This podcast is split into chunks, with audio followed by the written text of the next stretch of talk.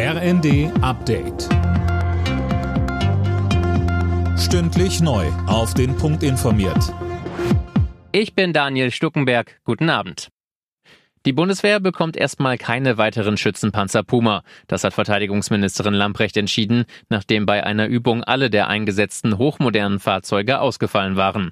Der frühere General Roland Carter sagte uns, Die Firma Rheinmetall hat ja deswegen schon eine abgespeckte Version selber entwickelt, nämlich den Lynx der auch in weiten Teilen der Welt verkauft wird und zwar sehr erfolgreich, weil er deutlich weniger Elektronik hat und eben auch deutlich preiswerter ist. Und meine eigene Erfahrung sagt eben auch, das sieht man ja selbst am privaten Auto, je einfacher, desto besser. Je vollgepfropfter mit Elektronik, desto anfälliger. Blitzeis hat in weiten Teilen Deutschlands für spiegelglatte Straßen und Fußwege gesorgt. Ein Mensch kam in Niedersachsen bei einem Unfall ums Leben. Mehr von Tim Britztrup. Der gefrierende Regen zog fast einmal quer durch Deutschland. Bundesweit gab es hunderte Unfälle, die meisten verliefen glimpflich. In Norddeutschland fiel teilweise die Schule aus. Die Deutsche Bahn drosselte wegen des Eisregens die Höchstgeschwindigkeit ihrer Züge. In den kommenden Tagen wird es jetzt erstmal wärmer. Teilweise sind sogar zweistellige Plusgrade drin.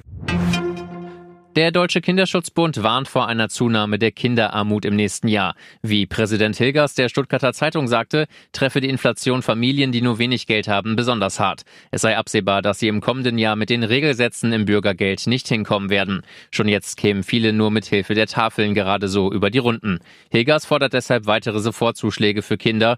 Auch beim Mindestlohn müsse es ein Plus geben, auf mindestens 13, besser auf 14 Euro.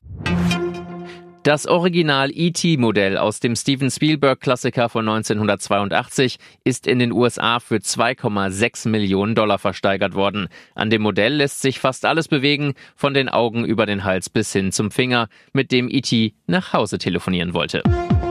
Alle Nachrichten auf rnd.de